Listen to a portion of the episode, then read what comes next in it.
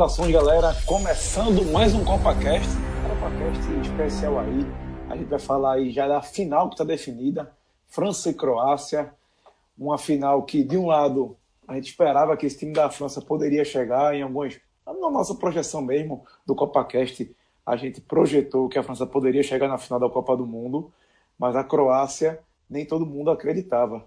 Eu, pelo menos, não acreditava. Eu sou Rafael Brasileiro, estou aqui com Fred Figueroa, com Cássio Zirpoli. Vou chamar aqui primeiro o Fred para ele falar aí dessa definição, que é que ele achou do, dessas duas equipes chegarem à final da Copa 2018. Seja bem-vindo, Fred.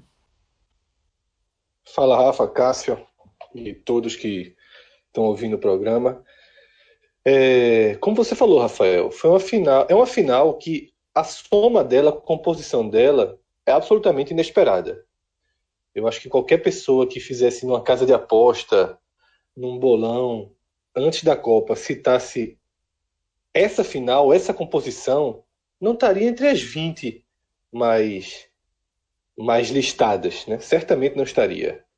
E como você mesmo falou, de um lado sim, de um lado a chegada da França, inclusive no áudio guia da Copa do Mundo, como você relembrou, nós cravamos a França na final. E ela, e ela se consolidou dentro de campo passando por um caminho extremamente complicado. Tá? Então a França tem chega nessa final com a com o mérito de ter construído essa campanha passando por adversários complicadíssimos, tá? Argentina, Uruguai e Bélgica é um trio de adversários de respeito e a França venceu todos os jogos e é sem dúvida chega sem dúvida como favorito ao título, não tem como fugir disso, por camisa, por futebol apresentado, por menor desgaste físico. Esse é um capítulo que ah, os jogadores, o técnico, os franceses podem dar mil entrevistas tentando fugir desse favoritismo. Podem usar a Eurocopa, que perderam para Portugal, como exemplo de que esse favoritismo não pesa tanto, mas não tem como fugir. Assim, quem está de fora não tem como não cravar isso. E do outro lado, a surpresa da Croácia. É, eu diria que ela é uma enorme su surpresa até a página 2. A partir da segunda rodada da Copa do Mundo, quando a Croácia faz 3 a 0 na Argentina, essa possibilidade ela já começou a ser a ficar ali na cabeça das pessoas. Por quê? Porque naquele momento a Alemanha já tinha perdido do México. E o desenho daquele grupo já, já a gente tinha a sensação de que o México é, teria em mãos a primeira posição. Né? Ele precisaria de, de, uma vitória contra a Coreia, que todo mundo acreditava que, que viesse, e de um ponto contra a Suécia, que acabou não vindo. Isso para que a Alemanha não tivesse como chegar, mas mesmo que chegasse nos seis pontos, a seis, enfim. O que eu quero dizer é que quando a Croácia vence a Argentina, já havia uma sinalização de que a Alemanha iria para a parte de cima, que a melhor possibilidade da Alemanha era ir para a parte de cima da, da, da tabela onde estava França, onde a Argentina acabou indo, Brasil, Bélgica, Uruguai, Portugal. E aí a gente já começou a ver que o grande, o, o grande confronto da parte de baixo poderia ser Espanha e Croácia. Eu lembro ter conversado muito sobre isso com o Lucas, que a gente assistiu junto na FanFest o 3 a 0 da Croácia sobre a Argentina. E Lucas, naquele dia, ele estava com, com a visão afiada, porque a gente entrando lá na fila ainda, ele falou: se a Argentina não se cuidar no jogo desse aí, toma um 3 a 0 E acabou saindo exatamente o placar que ele disse. É, a partir dali, essa possibilidade da Croácia passou a existir. E foi sendo guardada. Quando? Quando a Espanha para na Rússia, porque o, a grande prova que passava pela cabeça de todo mundo era as quartas de final, Croácia e Espanha. Ali seria. A Croácia teria que fazer o que a Bélgica fez com o Brasil, digamos assim. Seria o grande teste. Quando a, quando a Espanha é eliminada pela Rússia, a chama da Croácia se acendeu muito. Porque, bola por bola, a Croácia tem mais do que a Inglaterra. A Inglaterra foi, foi seguindo o caminho mais simples, né? Para chegar nessa semifinal. O que fez perder um pouco é, essa, essa chama que deveria ter vindo na crescente, ela acabou não vindo nessa crescente porque, para mim, a Croácia jogou muito mal. Tanto contra a Dinamarca, tanto contra a Rússia. Né? Ela ganhou corpo por ter sido jogos complicados, prorrogações, mas ela não jogou um grande futebol. E dessa vez, né, na, na quarta-feira, na semifinal contra a Inglaterra, voltou a, a, a, conseguir colocar suas melhores qualidades em campo. É um time extremamente paciente, time organizado, um time que é, faz um, um, um, futebol feijão com arroz, está muito simples. O futebol da Croácia é um futebol de muita troca de passe na intermediária, de muita inversão de jogo. Partem pouco para jogadas individuais, tentam os, os, os lançamentos verticais mais para a área, tentam passar das linhas defensivas, sempre com bolas verticais.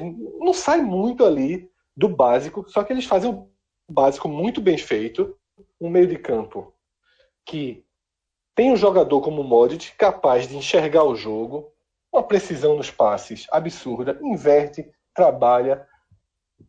E isso tudo, né, se, se foi colocado em prática na semifinal, saiu atrás do placar, cabeça erguida, tocando bola, e depois que chegou o empate, é, engoliu a Inglaterra e ficou muito claro que se esse jogo fosse para os pênaltis, era por um, por um detalhe, porque o rumo do jogo já tinha mudado completamente. Então, assim, é uma final de médio porte, não é a final que quem comprou o ingresso queria assistir, logicamente.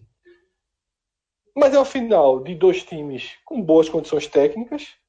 Uma final que, como foi falado aqui, surpreendente por um lado, ainda que o início da Copa tenha diminuído, tenha tornado, a gente foi se acostumando com essa possibilidade.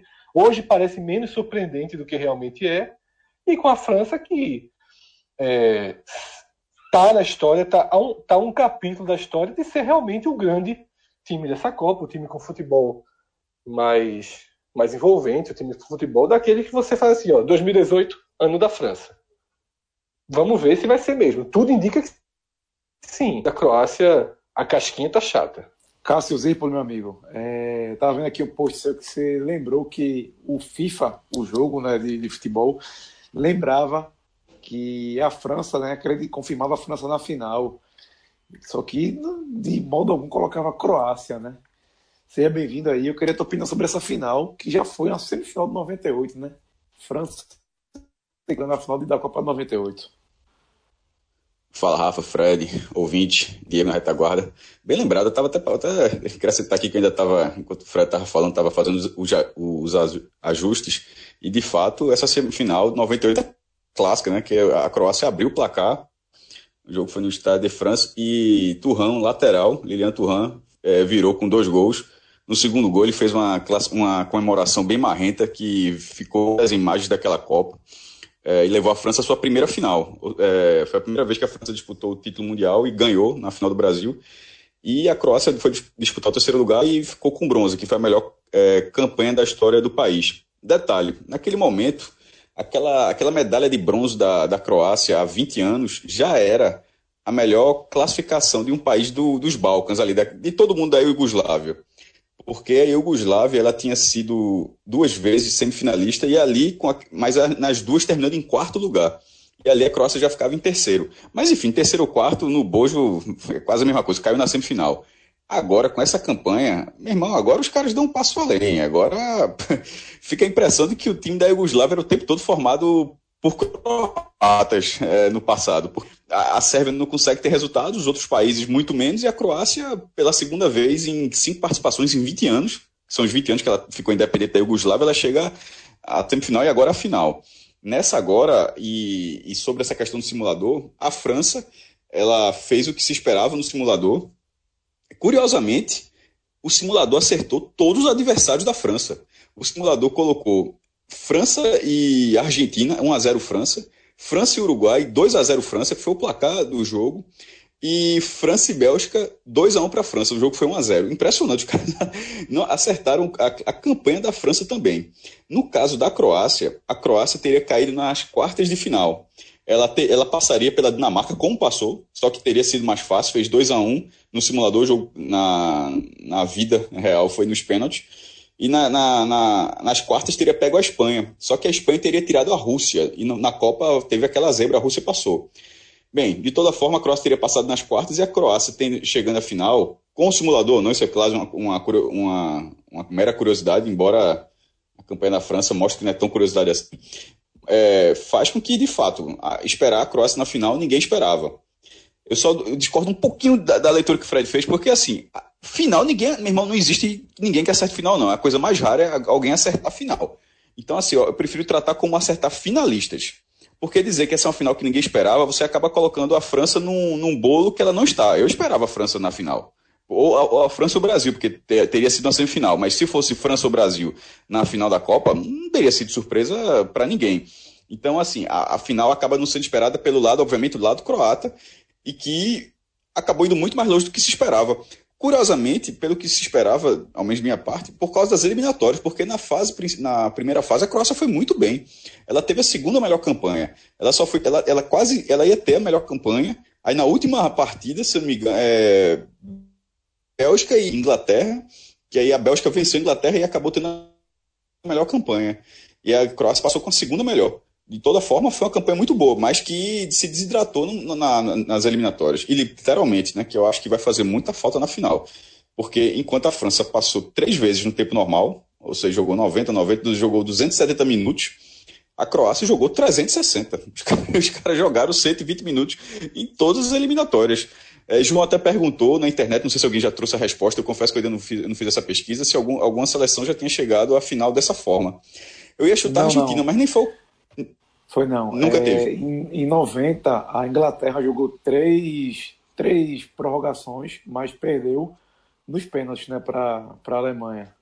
Foi eliminado nos pênaltis. Sim, não, ela, ou seja, jogou as três prorrogações, mas assim, nunca, nunca, teve um finalista com 360 não. minutos nas costas, né? Nunca teve. É, é, é, bronca, isso vai pesar. Porque, assim, é, até o Júnior que na, vi na transmissão na Globo, até é um jogo a mais. São 90 minutos. A diferença é literalmente um jogo a mais com um dia menos de, de, de descanso. Isso vai pesar demais no ritmo onde outro, onde outro time é muito bem preparado fisicamente, onde outro time fisicamente vem sendo um dos diferenciais da França, além da questão técnica, também a questão física, é, com a velocidade de Mbappé. Já pensou Mbappé cansado? É França. Se você tivesse um jogador daquele nível, com um. Porque alguns jogadores ele, ele, pode, ele, pode, ele pode mudar um pouco a questão física pela questão técnica, o cara que gira mais a partida. Por exemplo, o Kane nesse jogo, ele não foi aquele centroavante, ele, ele jogou de forma bem diferente nessa semifinal, é, entre Inglaterra e, Inglaterra e Croácia. Mas Mbappé é um cara que eu não sei se ele faria um outro papel tão bem quanto o que ele vem fazendo, que é um cara que, com habilidade e velocidade, ele consegue chegar na área e assim, ele não seria utilizado de outra forma. Então, perder aquele jogador por, por, um, por desgaste seria algo muito pesado. E isso a Croácia vai ter. E, então, assim, é uma, é uma, é uma final interessante mas que é, eu vejo um favoritismo considerável de um lado. É um time, a França é um time melhor tecnicamente, taticamente é um time talvez os dois times sejam equilibrados taticamente, mas ainda a França é um time que vem de um vice da Eurocopa, ou seja, é um time mais maduro, pelo menos em termos de, de jogos desse porte, e fisicamente, sem dúvida nenhuma, tende a ser um time melhor. Quem está aqui também é Lucas Fittipaldi, Lucas, pelo que Cássio falou aí, pode ser uma, um pouco aí da, de uma final que a gente vai colocar aí uma equipe que é mais técnica, que tem mais craques, contra um time que vem vencendo no, no coração, né, na raça, na vontade, na persistência, porque que, o que não tem sido, o caminho da, da Croácia não tem sido nada fácil, né? Seja bem-vindo. Valeu, Rafa. É, eu acho o seguinte, eu acho que a Croácia tem, tem esses, essas características, esses essas virtudes aí que você colocou do coração da raça, ele está conseguindo ir buscar o resultado. Mas eu considero o time croata um time muito técnico, tá? É, é um estilo de jogo é, um pouco daquilo que o Fred falou, né? Até meio peculiar, né? Porque é um estilo de jogo muito técnico, tá sem muita firula, mas você vê que são jogadores técnicos e até um tanto cadenciados. Né? É um estilo de jogo um pouco diferente do que a gente vê é, do que a gente vê dos times que mais têm obtido sucesso, seleções e times nos últimos tempos. Né? Um time que, que tem mais paciência, né? que troca mais bola, que espera, que, que troca muito passe.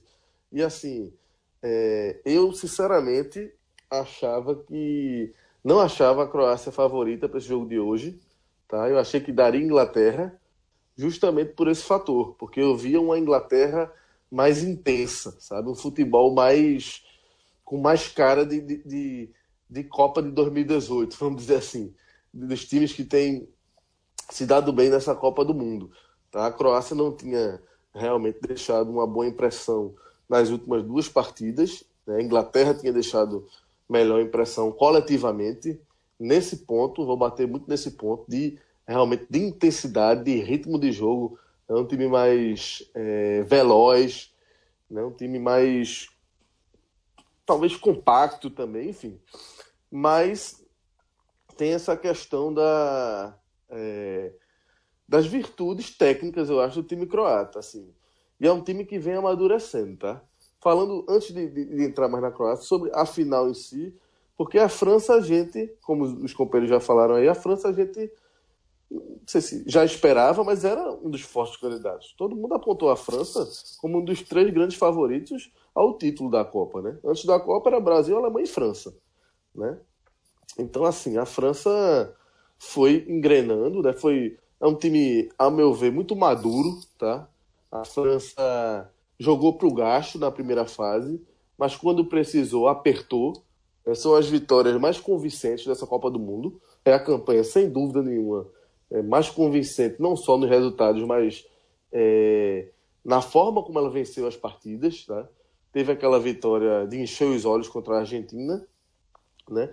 contra o Uruguai, se não foi espetacular, mas teve o controle absoluto do jogo. Né? E contra a Bélgica passou ali por momentos, foi um jogo é, mais equilibrado, mas também jogou melhor, me fez por merecer. Acho que a França é, mostrou que era um time melhor do que o time da Bélgica.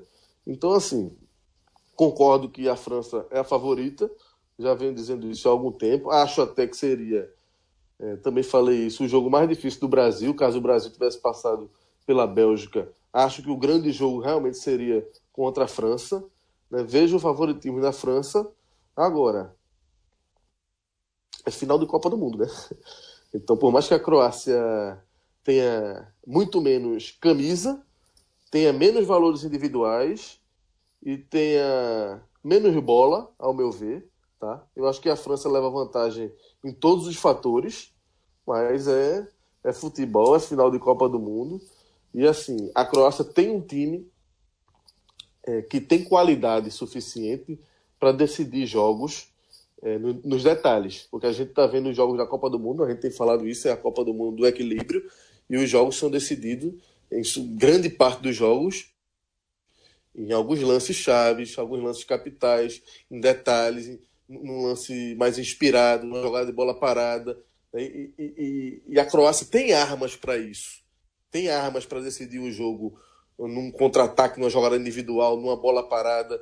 Não é uma coisa que sairia do acaso. Você olha para a Croácia e você vê a Croácia em condições de, de conseguir fazer a ferida contra qualquer que seja o adversário. Então é um favoritismo da França, né? É, vejo a França muito mais campeã, mas fazendo essa ressalva. Uma da Croácia é que se a gente parar para pensar nesse time da Croácia, é, há quatro anos ele foi eliminado aqui em Recife, né?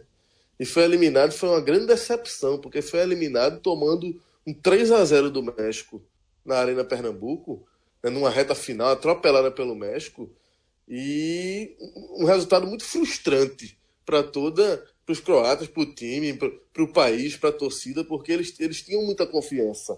Eu me lembro que eu cobri esse jogo na Arena, trabalhava na época para o Globoesporte.com e fiz todo o pré-jogo, participei da, da coletiva no dia anterior, era outro técnico, não era esse atual, mas esses caras estavam todos aí já. Modric, Rakitic, Mandzukic, é, Versálico, é, vários. A base é a mesma. É um time que vem de um, de um fracasso retumbante, uma eliminação da primeira fase, e agora está quatro anos depois, está na final da Copa do Mundo. Né? Então, na época, a grande crítica que era feita a esse time, e que, e que perdurou alguns anos, e, e que ainda era o ponto de interrogação para essa Copa do Mundo, era justamente isso, que é um time muito que tem qualidade técnica, né? individualmente é um time que inegável a qualidade dos jogadores, né? Vários deles jogam em, em alguns dos principais clubes europeus, maiores clubes do mundo, isso ninguém nunca questionou.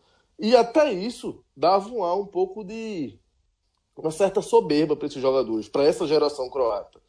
Sabe? Os caras, a grande crítica desse time é que faltava um pouco de sangue, coletivamente. Faltava um pouco se doar mais, jogar com, com mais raça, com mais intensidade. E o estilo de jogo da Croácia talvez passe um pouco essa sensação né, de um certo. Na gira, diz, pô, os caras jogam meio com nojo, né, que os caras são muito. Por, por essa questão técnica mesmo, que é algum dos principais jogadores que, que o time tem.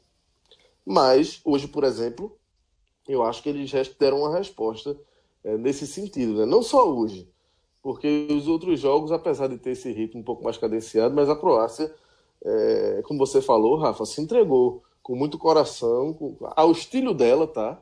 Ao estilo dela, ela, ela entregou até a última gota, assim, de sangue, de então acho que mudou essa cara. Os caras conseguiram essa geração croata, por mais que se não vier chegar o título, ela terá conseguido modificar essa imagem de uma geração que era inegavelmente muito talentosa, mas que era meio sangue de barata, que coletivamente não convencia, né?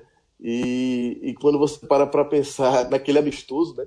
Um dos últimos amistosos, o penúltimo amistoso, a seleção brasileira, é, a forma como o Brasil venceu a Croácia, né? Depois de um primeiro tempo meio ali certa dificuldade, mas no segundo tempo em que o Brasil é, deslanchou e venceu com autoridade essa Croácia, era impossível imaginar naquele momento que a Croácia tivesse condições de estar numa final de Copa do Mundo como ela chegou.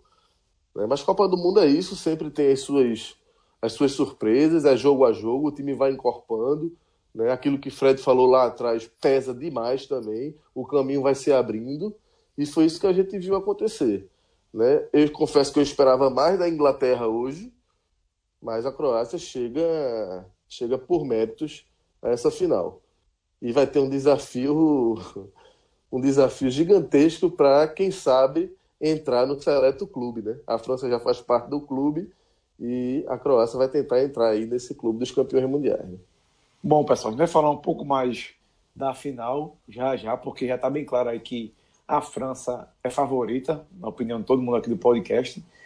Mas antes, vou lembrar você o seguinte: ainda não sabe basquear essa final. Tem muita gente que não sabe, viu? Mas a final é o meio-dia domingo, viu?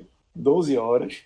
E o Donos Horas Pub já vai estar de portas abertas para te receber. Se você quiser assistir no ambiente irlandês de verdade, tomando aquela Guinness fantástica, qualquer, qualquer outra cerveja premium que você deseje, comendo petiscos maravilhosos. Quem ouviu aí o CopaCast pré quarta de final sabe o que a gente está falando, né? Que, meu amigo, a gente experimentou de tudo e um pouco e Lucas, você mais do que ninguém pode afirmar, né? Que para todos os estilos, para todos os paladares de petiscos e de cerveja, o Donos é a casa certa, né? Totalmente. Aquele, o, o Copa Cash que a gente gravou antes das quartas de final ou das semifinais? Agora me fugiu a memória. Acho Quarta, que das quartas, das quartas, quartas, isso mesmo. Antes das quartas, meu amigo, a gente foi tratar tratamento classe A, né? Podemos degustar é, não parou não, né? O garçomzinho nervoso, né? Não parou de chegar na mesa todo esse tipo de iguaria lá que tem na casa do Donovan. Então a gente comeu lá uma costelinha espetacular, né? Com um toque né? na cerveja preta, cozinhada na cerveja preta, um negócio espetacular, um camarão diferenciado, né? Então teve todo ali, meu amigo, você tem a comida, nem se fala. A batatinha com cheddar de bacon também é, é um negócio imoral. É, e aí você tem o que você acabou de dizer, Rafa, o Chopp Guinness, que é exclusivo da casa, né? um chopp que é escuro. Para quem não conhece, eu mesmo não sou, confesso que eu não sou um fã de cerveja preta, não, tá? Nem de chopp escuro, não.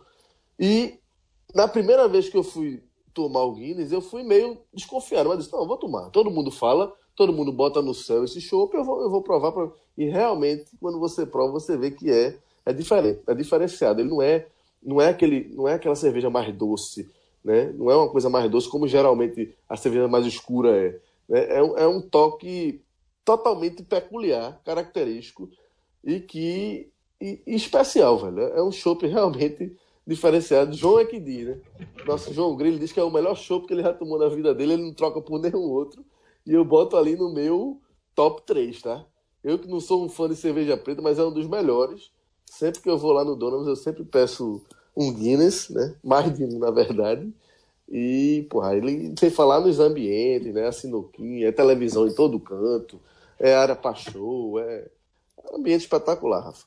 Que você vê as imagens dos pubs rodando, né? Virou, virou clássica a imagem dos copos de cerveja voando nos pubs ingleses, né? Então, meu amigo, Copa do Mundo, pub, tem tudo a ver, velho. Lá na Rússia, era, era em cada esquina tinha um pub. E a gente entrava em um e outro. Ô, Cássio. Então, aproxima. Cássio, Lucas definindo o Chopp Guinness como um chopp diferente. Esse é diferente. Te lembrou quem? Era um jogador diferente mesmo. Chiquinho, Chiquinho Chico. falando de catena. Sim, não, não, é. É diferente. Veja, pô, mas é maldade. Aí é maldade. mas, mas é na verdade, mas na verdade a frase de Chiquinho não é essa. Isso aí ficou depois. Aí ficou a frase de Catinha que Catinha jogava muito, jogava demais. Jogava demais. Já Catinha jogava demais. Agora, deixa eu fazer uma, uma, uma outra propaganda do Donovan, rapidinho. Porque Só queria propaganda... dizer que eu estava em Olinda tomando água de coco desnecessário. É. mas, mas, isso é elogio. A gente Levou. sempre gostou disso aí. Levou, Cássio é fã de Chiquinho, é. Cássio é fã de Chiquinho. Cássio sempre foi. Veja, mas eu queria fazer um testemunho sobre o Donovan hoje. Porque assim, eu. E aí não foi porque patrocínio o podcast, nada. Eu fui pedir o um almoço em casa hoje, entrei no iFood e resolvi é, comer no Donovan, né? Pedi o Donovan. Porque teve uma vez que a gente foi lá, almoçou lá, eu gostei muito de uma carne que vem com, com risoto de queijo, uma batata ao murro. E eu fui pedir esse prato. E pedi esse prato. Porém, eu mexendo no iFood, eu vi um negócio que eu não acreditei. Tinha lá pratos a 13 reais. Velho, 13 reais. Aí tinha um estrogonofe de frango com arroz e batata frita. Eu disse, eu vou pedir essa porra. Eu vou pedir os dois. Deve vir pouquinho. Eu vou ver qual é esse negócio de 13 reais. Acho, e não, detalhe, o Donovan não cobra taxa de entrega. Ou não está cobrando. Pelo menos as últimas vezes que eu vi, não estava cobrando taxa de entrega no. Meu amigo, eu só não sei estrogonofe e o filé está guardado para o jantar.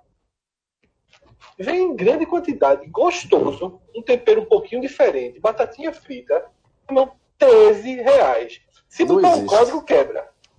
Se é, botar um existe. código, quebra o dono. É como é. se fosse código. Impressionante. 13, 13 reais, porra. É o código embutido, código invisível. É, exatamente. O Douglas tem um código invisível nesse estrogonofe.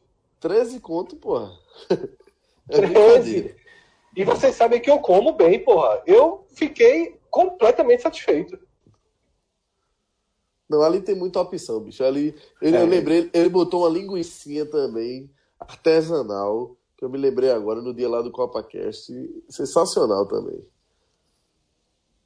E aí, galera, quem quiser conhecer o Donovans, antes de ir, acessa aí donovansarispub.com.br você faz um tour 360, você vê o cardápio de comidas, de bebidas, já chega preparadíssimo para comer o que você quiser e beber o que você quiser. Lembrando que quartas e domingos, que o Donovan passa futebol todo dia, só pedir para você para colocar em qualquer uma das telas da casa, certo? Você tem, tem clones, tem promoções. É só ficar ligado às redes sociais do Donovan, que tem tudo lá direitinho. E quarta e domingo, como eu já falei aqui, tem somente lá uma batata, que eu não vou dizer nem que eu não, posso chamar de batatinha, porque veja só, é meio quilo de batata, meio quilo, isso mesmo, meio quilo de batata frita com queijo cheddar e bacon, que tem 45% de desconto para os ouvintes do 45 minutos. É só avisar que o desconto sai na hora. Então é isso aí, galera. Donovan's Ice Pub, parceiro do 45 minutos.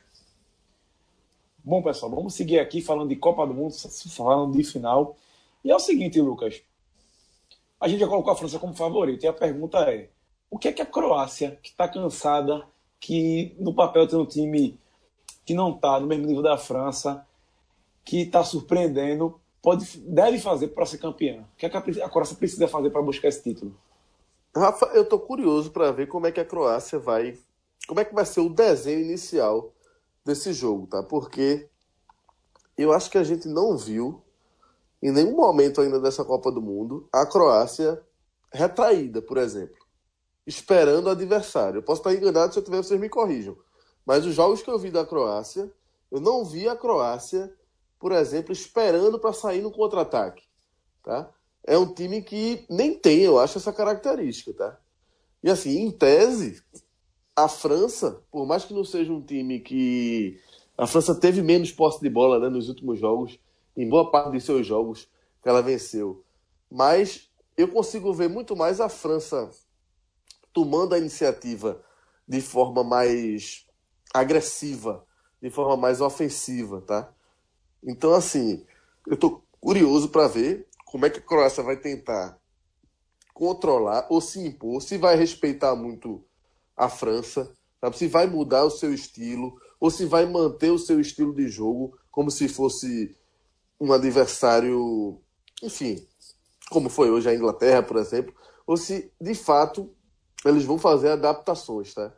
É, eu acho que primeira coisa tem mesmo que se preocupar, tem que tentar anular as principais armas da França, né? Não pode, todo mundo sabe, não pode dar espaço não pode dar terreno para um jogador como Mbappé é, jogar, porque senão é, é, é, suicídio. Você dá. Tem que ser um time compacto, é, muito atento ali. Essa intensidade é, defensiva, pelo menos, vai ter que ter. Tá? Essa intensidade. Uma intensidade, eu acho, num, num grau a mais, para conseguir conter é, a França, que é um time vertical, é um time que finaliza, é um time intenso. Eu vejo a França um time muito intenso, tá? mas é, a Croácia tem os seus pontos fortes, os seus pontos de.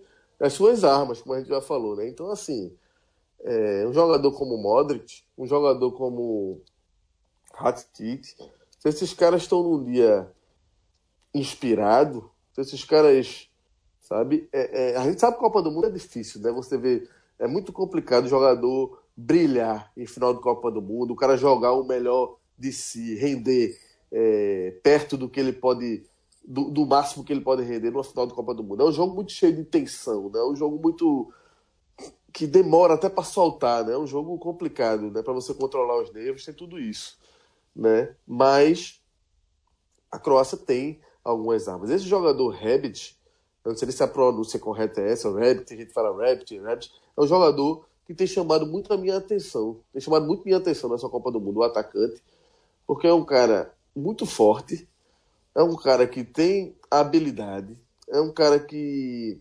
agudo, tá? E que pode ser uma das armas contra a França. É, é um jogador que é, é, um jogador jovem, né, 24 anos, assim, não estava entre as estrelas, desse time, mas né, tem feito uma grande Copa do Mundo e pode ser uma arma nesse sentido de que se a Croácia não tem um time assim tão é, veloz, vamos dizer assim, mas ele é um cara que pode surpreender nesse sentido, né? E tem Mandzukic, né, que é um jogador, pô, a gente sabe, é jogador de porte, se a bola chegar por ali, uma bola parada, né, tem Modric, tem um cara como Mandzukic, esses caras podem fazer a diferença é, em jogadas de bola parada, né, em, em, chutes de longa distância, numa cobrança de escanteio. Então eu acho que é isso, Rafa. Vai ter que ser aquele jogo. Eu não consigo, sinceramente, imaginar a Croácia vencendo bem a França, sabe? O que é que vencer bem que eu digo? É dominando a França, envolvendo a França, sabe? botando a França, se impondo assim, a França com. É, botando a França na roda, ou atropelando a França. Eu não consigo imaginar uma superioridade é da Croácia. Se acontecer, vai ser uma surpresa muito grande para mim.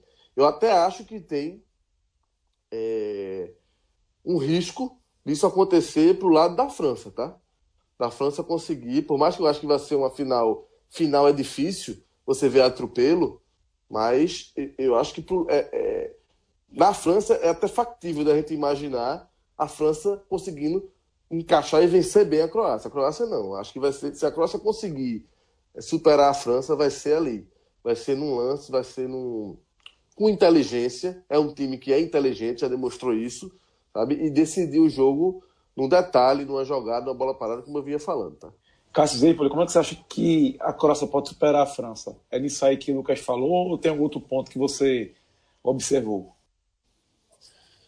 Rafael, é, o jogo da Croácia, é, primeiro, a gente está aqui falando aqui já logo depois dessa semifinal, precisa muito saber na hora como é que vai estar tá o nível de desgaste da Croácia. Isso é essencial para ver se a Croácia tem alguma chance.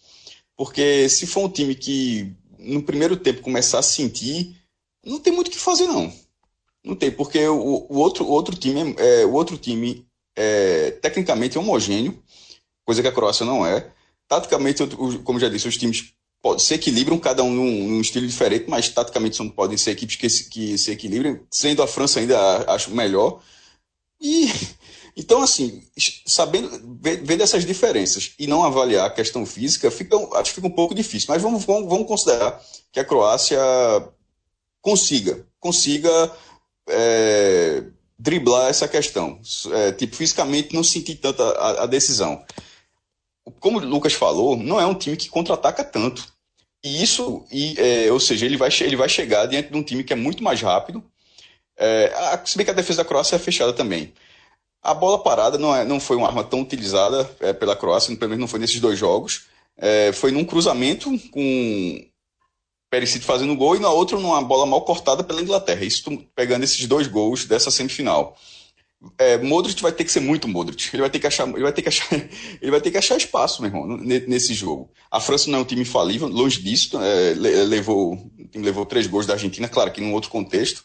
É, de vez em quando, de vez em quando por é um time que acaba não ligando o motor, como foi na primeira fase. Na, no mata-mata até ligou. Acho que nos três jogos eliminatórios a França até foi um time é, ligado na partida, mas na, na fase de grupos não foi. Mas vamos considerar que seja sendo esse time, é, a, a Croácia vai ter que ser um time de muita paciência. E aí, é por isso que eu falo, aí fica difícil fugir da questão física. Porque para ser um time de muita paciência, isso demanda tempo. E tempo, é, nesse nível de futebol que vai, que vai estar tá final, não sei se a Croácia vai conseguir. Nesse, ó, de, de todas as finais que eu já vi, nessa aí talvez por 90, a Argentina chegou aos trancos e barrancos também, mas tinha Maradona. Ainda assim, tinha. E, o jogo foi 1 a 0 com a Alemanha fazendo gol no fim, aos 40 do segundo tempo, gol de pênalti de Bremen. De lá para cá, não sei se, se teve um, um, alguém tão favorito numa decisão.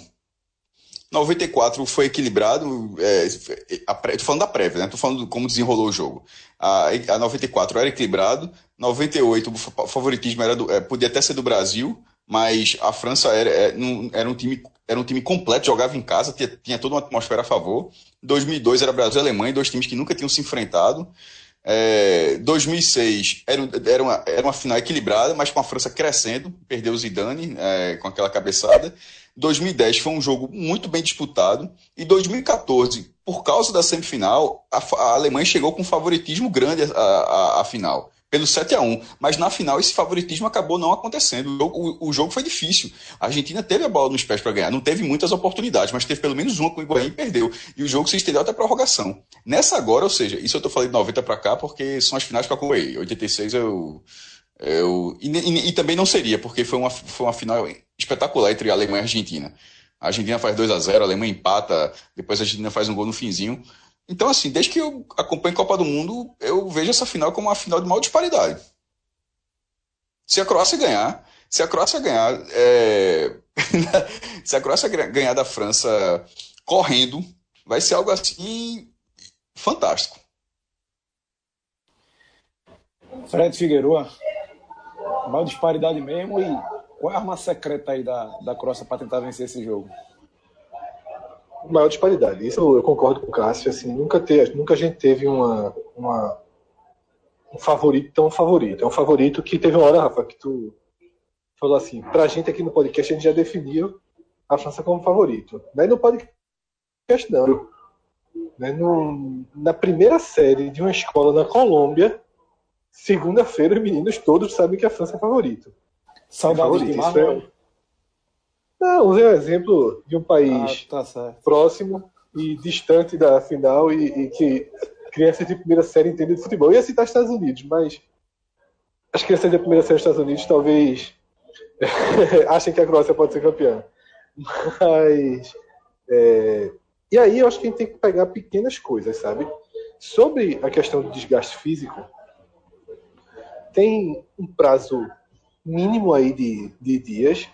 Me preocupa muito mais o desgaste muscular, tá? que pode levar a lesões. A gente viu jogadores croatas mancando no segundo tempo, colocando mão na coxa.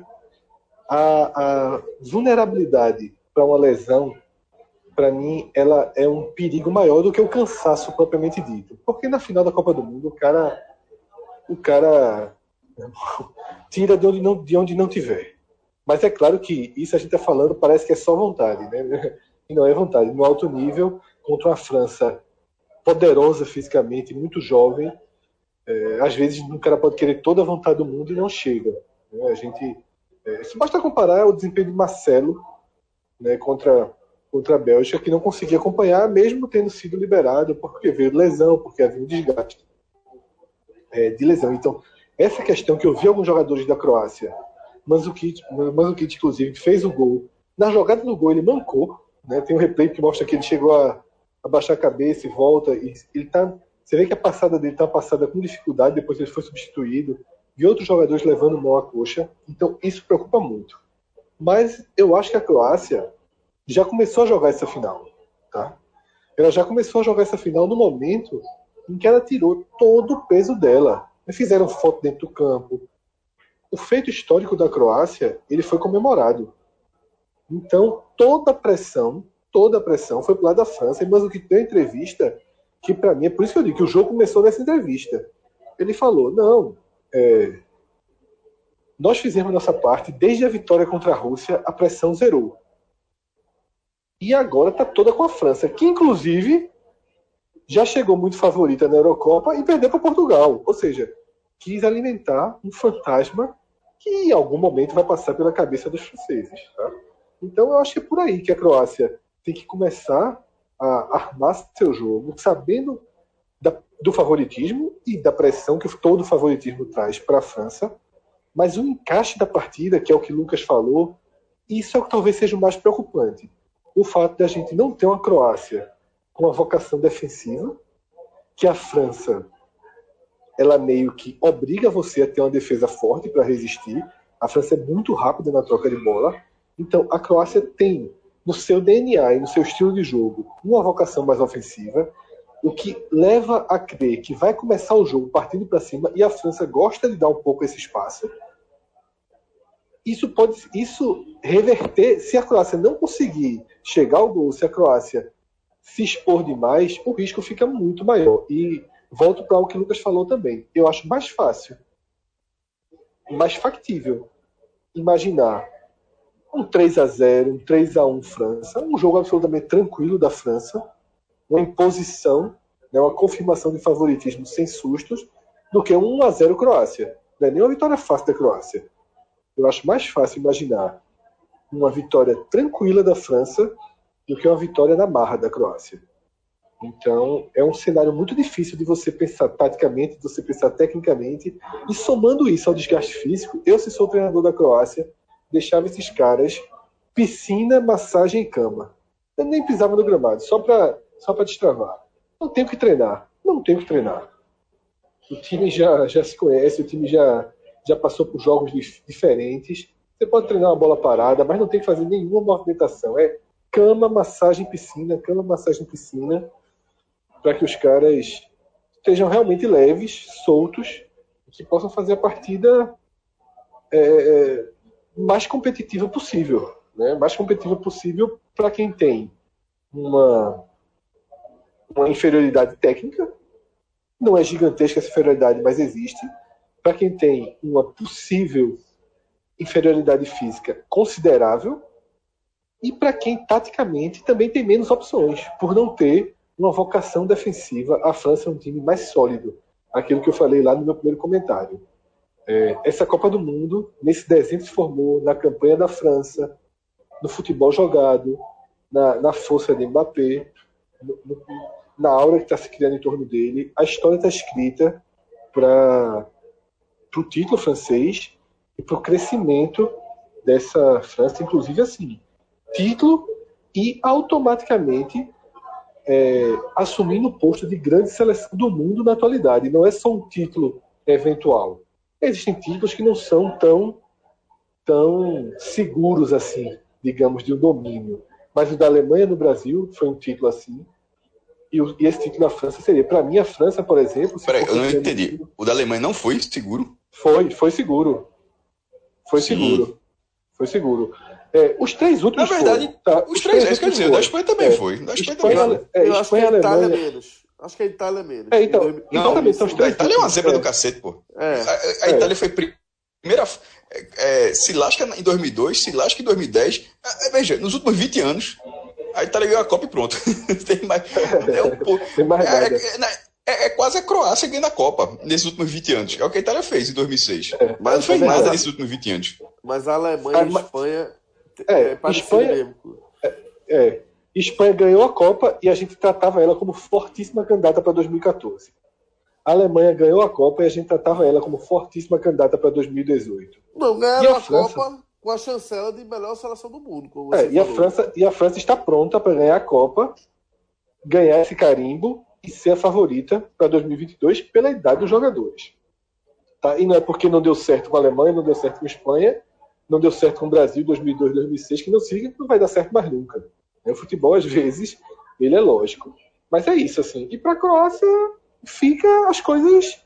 É, é, é, as coisas que permeiam o futebol, as coisas menos importantes, né? As, as questões que são muito mais lúdicas, assim, de brincadeira, que são muito mais do que pode ser. A questão do cascudo, por exemplo. Né? Eu coloquei uma foto no meu Twitter de Kleber Bambam. Né? Fiz essa alusão. O Kleber Bambam foi para todos os paredões e voltou. Paredão voltou, paredão voltou. Velho, aí, velho, só agora eu entendi, velho. Eu não eu, eu, eu, eu fiquei constrangido de perguntar qual era a analogia daquilo ali. Podia ser dourado assim, também, né? Podia ser dourado. Eu não entendi nada, Podia pô. ser dourado.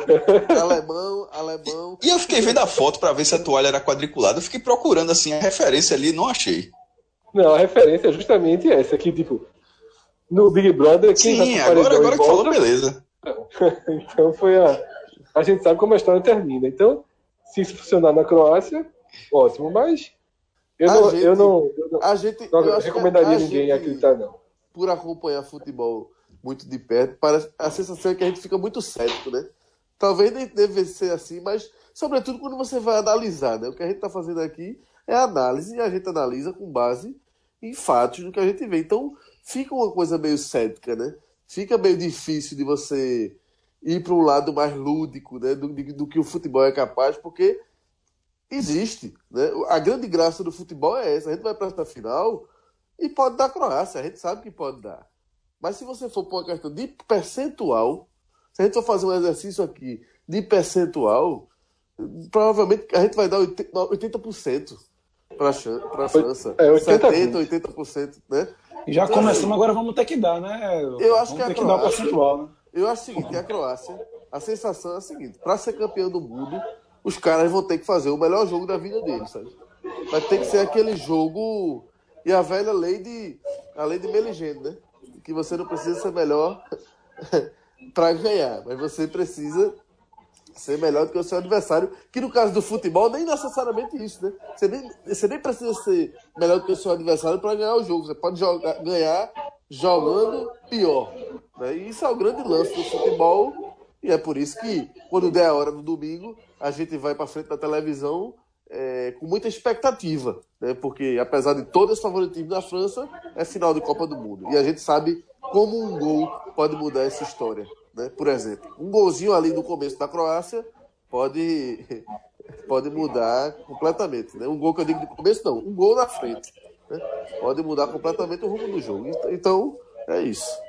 Lucas, isso que você falou, é, é, acho que foi bem, bem importante você falar isso, porque quando a gente para aqui para gravar um programa como esse, mesmo um podcast, sendo um programa em que a gente tradicionalmente deixa que também venha à tona nosso lado torcedor, mas quando a gente está fazendo programas analisando, a gente está pensando, a gente está refletindo, a gente está colocando na mesa o que a gente enxerga. E aí acaba ficando uma coisa mais formal mesmo, uma coisa mais com base lógica, com base no que a gente, no que a gente acredita, no que a gente conhece, no que a gente enxerga de futebol. Mas é exatamente o que você falou. Eu estou falando aqui, se Rafael vai perguntar os percentuais, eu vou dizer 80, 20 e tal. Mas, como você falou, eu vou ligar a televisão no domingo imaginando um jogo duríssimo, querendo que a Croácia faça um jogo duríssimo. Particularmente, eu até falei no podcast passado que eu queria uma, uma, uma final França-Inglaterra tal, mas vendo a partida, eu não consegui não torcer para a Croácia, torci para a Croácia e sei que domingo eu vou torcer para a Croácia também, porque é, é, mais forte do que a gente querer criar lógicas, então, e simpatizo com o time croata também, acho um time de muita eu acho luta. Que Bra... assim, eu acho que o Brasil 90% ou mais da, da nação vai, vai ser Croácia, né? De verdade. No, no então, é, é, é, verdade. E aí, é, essa coisa é aquilo. essa coisa assim. Que, e, e, os croatas vão enxergar o oposto do que a gente está falando aqui. Porque para eles é como a gente vai para um jogo de futebol do nosso time. Nosso time às vezes está na zona de rebaixamento, vai enfrentar o líder do campeonato. A gente sai de casa, paga ingresso, vai longe para o jogo, sabendo que a chance de perder é enorme, mas imaginando um gol de cabeça, algo que saia, uma falta bem cobrada, algo que saia dos trilhos. E nessa Copa do Mundo, a quantidade de bola parada que definiu o jogo é enorme. Tá? Para mim, inclusive, já que a gente está falando, lembrando que a gente está fazendo esse programa aqui é, é, das duas semifinais, depois das duas semifinais, para mim, Brasil e Bélgica e França e Bélgica foram decididos em uma bola aérea. Tá? foram decididos na bola aérea. A Bélgica com 0 a 1 não, não fez nada, não tinha nada o que fazer. Não teve genialismo, não teve o técnico genial que inverte, que muda posições, porra nenhuma, 1 a 0 no placar atrás, meu velho. Contra o time forte é pau. Então é isso, assim, é o que o Lucas falou. Se, se a Croácia faz o golzinho dela, deleta esse programa, liga a televisão e vê o resto do jogo. Bom, Fred, 80-20, não é isso? Seu percentual? 80-20. Lucas Fittipaldi. Também. Cássio Zirpoli. 70-30. Embora acho que a França vai levar no cenário que Fred falou, mas 70-30 porque, irmão, com tudo isso que a gente falou, o time tá na final da Copa, meu irmão. Então, alguma coisa tem. Não, não, tá, não cai de paraquedas ali, não. E a França perdeu a Eurocopa num cenário muito parecido.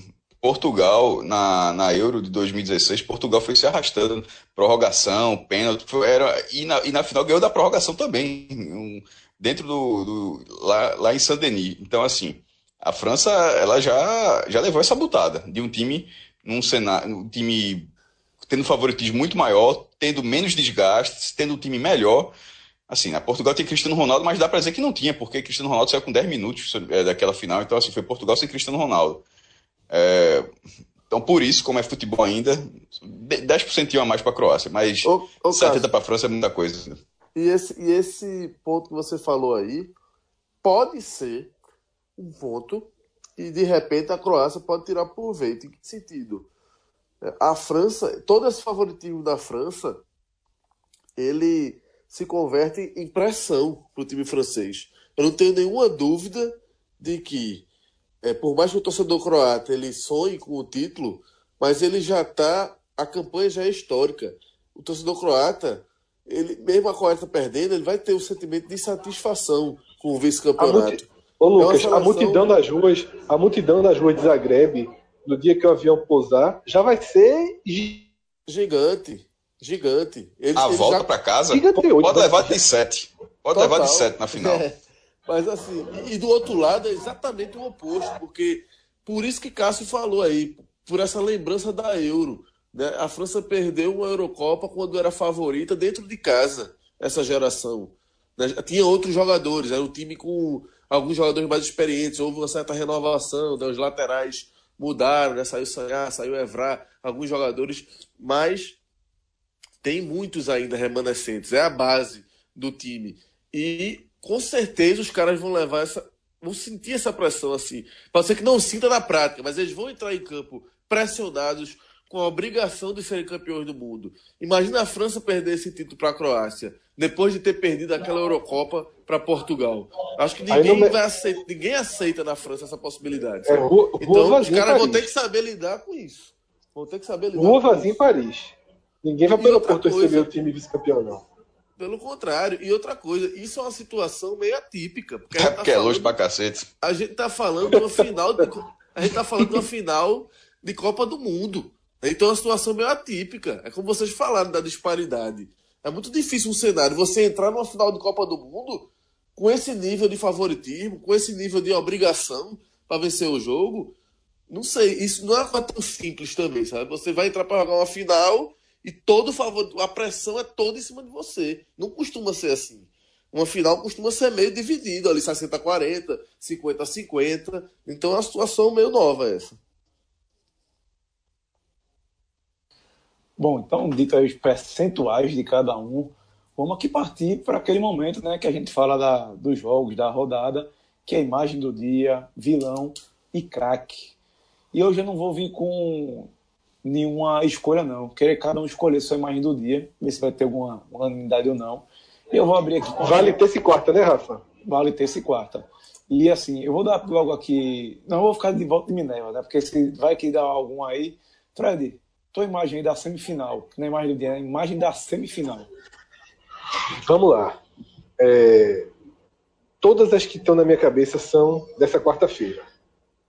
E gosto muito de, uma de duas imagens.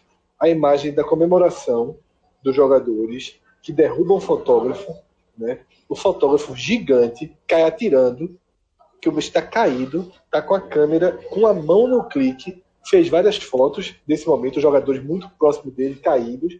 Essas fotos já estão circulando. E os jogadores foram de uma educação, de uma atenção extrema. No meio da comemoração, todos abraçaram o cara, se desculparam, beijaram. Foi um, um, um momento muito, muito bonito né, do dia. Esse é o, é o meu primeiro autoindicado, digamos assim. O segundo é a imagem muito poética, que terminou o jogo, né? O filho de vida andando com aquela, com a, pelo menos no português, né? A palavra é, fica muito forte e, e, a imagem é muito bonitinha, um pirrainha pequenininho com a camisa de futebol escrito vida nas costas. Por uma semana tão, tão marcante quanto foi, por causa do caso da Tailândia, que eram jogadores de futebol, jovens jogadores. Achei tão bonita essa imagem. Eu voto é, na comemoração e no fotógrafo. Destaco essa imagem. Porém, porém, a verdadeira imagem que vai circular no mundo, que vai eternizar essas semifinais, é Mick Jagger e o seu velho, a sua velha torcida declarada pela Inglaterra, que, que o João de Andrade Neto inglês. Essa é a imagem que vai ficar para a história, mas a minha é a comemoração com o fotógrafo. Cássio Zípoli, tua imagem do dia. A das crianças, é, com, a, com a bandeira da Croácia no campo. Ali, ali já tá ganha a Copa. Essa, os caras ali, meu irmão. Botaram, botaram o menino no gramado ali, uma comemoração com a família, tipo, ali já, já, todo mundo já era, já, já é herói nacional. Na França tem aquela coisa, do jeito que estava dizendo aí, se perder a Copa, são grandes jogadores e tal, mas beleza. Na, na Croácia, essa vitória de hoje, os caras mudaram de patamar. É, a gente fala que a Bélgica mudava de patamar no futebol, né? Na verdade, os caras mudaram, mudaram de patamar perante a sociedade lá. É, com certeza. Lucas, tua imagem do dia. Eu, eu, eu vi o jogo assim, mas perdi alguns momentos, tá? É, e, e, o final, eu vi a reta final, mas não cheguei a ver essa imagem das crianças. Estava aqui, enfim, é, no meio do, do, trabalho, assistindo, um olho na missa, outro no padre, mas é, eu, o que me chamou muita atenção foi a, a, quando o juiz apita o, o final do jogo, sabe? A forma como os caras entram correndo, o banco, a forma que o banco corre, assim, o pique que o banco dá pro gramado, assim, a explosão de alegria dos caras, é, foi uma das imagens que eu tinha selecionado. Mas Fred, Fred, trouxe essa do, do fotógrafo, que realmente eu acho que é muito atípica. Eu não via das crianças, poderia votar nela também, mas não cheguei a ver. A do fotógrafo, sim. É, até o beijo lá é muito marcante. O cara dá um beijo exclusivo do fotógrafo e eles em cima ali do fotógrafo, acho que fica como, como uma imagem mais atípica, mais marcante, embora tenha mexido muito comigo no momento, é, essa imagem do momento que, que o árbitro apitou. Assim, o pique, a invasão do gramado, a correria do banco, é, a explosão deles, como se fosse de fato é, campeões já, né? É, eu vou ficar com a imagem do fotógrafo e ainda mais com as imagens do fotógrafo, porque Cascador, nosso amigo lá de Salvador, tweetou as fotos. O nome do fotógrafo é Yuri Cortez, de El Salvador. E é Manzukic comemorando. É, e depois o pessoal se pulando né, e se tocando que tinha machucado ele. A última foto é Manzukic em direção ao fotógrafo, pedindo desculpa já. Quem puder conferir, vai lá no Twitter de Cascadoso ou na internet, sim, já tá rolando aí. São imagens fantásticas. Bom, vamos lá. Lucas, craque da, da semifinal. Craque da semifinal? Deixa eu pensar. Pode ser herói, né? Não, pode ser herói, pode né? Não necessariamente craque, né? Pode, pode. O nome é craque, mas é, herói. Ah, mudou já? Toda a gente muda muito a regra também, pô. é igual a Silvio Porra. Santos, pô. Herói eu vou colocar Manzukic, tá? Que botou a bola para dentro ali no final e centroavante. Eu acho que ele não, não tinha aparecido muito né, ainda nessa Copa e, e acabou sendo decisivo, estava atento ali, a chance que apareceu. Ele, como centroavante nato, botou para dentro e decidiu o jogo. É, é, o que tá me vindo na cabeça agora. Te ajudei, né? Como é? Te ajudei, te ajudei na mudança da, da nomenclatura. É, porque ontem ia ser difícil destacar um craque Assim, Kanté jogou muito, né? Ontem. Mas assim, não vou. Prefiro destacar o herói. Né? Por mais que o Titi tenha feito o gol, tá? Mas eu acho que, que é, é, é mais marcante o gol de, de Manzukic do que o de um Titi. Falando nos gols da classificação, né? Cássio, quem foi o craque herói da semifinal, na tua opinião? Veja, herói fica Mandzukic porque fez o gol na prorrogação, é, classificou o time, mas Perisic foi. O cara fez o gol de empate, um, escorou um cruzamento de forma muito bonita, rara, a forma como ele escorou o cruzamento. E, na, e, e é ele que dá a bola para Mandzukic fazer o gol. De, é uma bola resvalada, o cara sobe de costas, cabeceia, com a intenção de jogar, de, de raspar, aquela, de raspar ali para frente com o Manzukic que estava esperto e apareceu para bater cruzado. Então ele, é verdade, participou Cássio. diretamente, ele participou e, dire, e diretamente dos dois dele, gols. Só pegando esse gancho aí de Cássio, o, gol, o primeiro gol dele, de fato, é um gol é, complexo. Tá longe de ser simples aquele gol. O cara conseguiu ter uma noção de antecipação ali e pegar aquela bola de uma forma que realmente é um gol que eh, não era bola para gol. Com a parte externa assim. do pé. Não é, é, tipo, não é ele batendo de, de, de fora para dentro, não. Tipo de paleta, não. O zagueiro ele, bateu de esquerda. Ele, veja, a, ele bate de esquerda. Todo, totalmente. Veio de cabeça, né? inglês ele tava todo na bola ali, ele tava tranquilo ali, encaixado de cabeça. E o cara entrou como um raio ali. Um, um lado do pé difícil pegar aquela bola ali como ele pegou. Realmente foi um gol, tirou lá do fundo para fazer esse gol. Eu vou até mudar meu voto, viu, Cássio? Vou, vou, vou lhe acompanhar aí. Você me convenceu. Realmente, aquele primeiro gol é, é, um, é, um, é um gol, é um gol realmente muito. Foi um gol muito difícil, aquele gol. Foi um gol que o cara tirou com a alma para fazer aquele primeiro gol da Croácia e que teve peso porra, determinante. Determinante, totalmente determinante. Talvez, assim, foi o gol da classificação do Manzukic, mas aquele gol ali Talvez tenha sido até mais importante aquele primeiro da Croácia. Bom, então o Lucas vai de Perisic. E você, Fred? A argumentação de Cássio, é, com 30 segundos de argumentação de Cássio, com 15 segundos eu já tinha mudado. Ele, a, a, os argumentos e a lembrança e, e os apontamentos dele são indiscutíveis. Foi o melhor jogador das, das duas semifinais. E herói também. E herói porque é, buscou um empate deu a bola pro, pro, pro gol, como foi citado aqui, e foi um monstro na partida, tá? Assim, não sei sua opinião, Rafa, mas eu acho que a unanimidade tá bem encaminhada aqui. Acho difícil. Tô deixando você em situação difícil se quisesse votar em outro. Não, não tem quem, quem volta mais, não, meu amigo. 3x0, mais uma, faz mais o quê? Qual a diferença? Nenhuma. Segue o jogo. Bom, e pra gente aqui finalizar nossos quadros, né? Vilão. Quem foi o vilão dessas semifinais? Lucas, quem foi o vilão? Vilão? Rapaz. Deixa eu pensar. Se alguém já tiver aí, pode. pode Veja soltar. só. Eu tô pensando. É isso que a, a palavra mudou. Não é o pior jogador das semifinais. O vi- Vilão. vilão, não teve, não teve ni- ninguém, eu acho. Mas veja, veja só. é, porque ao mesmo o cara tá na, o vilão tem que ser tem um cara que foi eliminado, certo?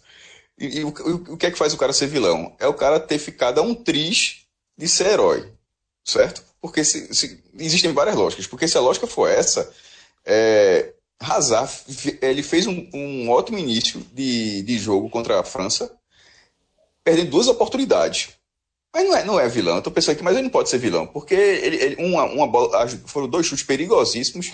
Ele, ele quase foi herói da Bélgica, mas ao mesmo tempo, porra, tá difícil. Não- a Inglaterra não, não, não teve ninguém que tenha tituado tanto. Deu um chute na barra, que ele não, não, acho que tenha sido um vilão, porque ele, ele, na verdade, se sacrificou durante o time. Eu acho que ele fez uma partida decente, inclusive, mesmo não sendo lá na frente.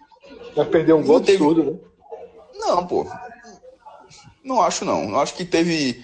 Não, te- não teve ninguém que, que saiu assim, tipo, o cara cagou o jogo. Se não fosse esse cara, o resultado seria outro. É, Eu eu, também não acho que tem vilão, eu, não. não tô, eu também não tô conseguindo enxergar, não, o vilão. É, o, o- a zaga da Inglaterra implodiu muito depois do gol de empate. Né? O Walker passou a jogar muito mal.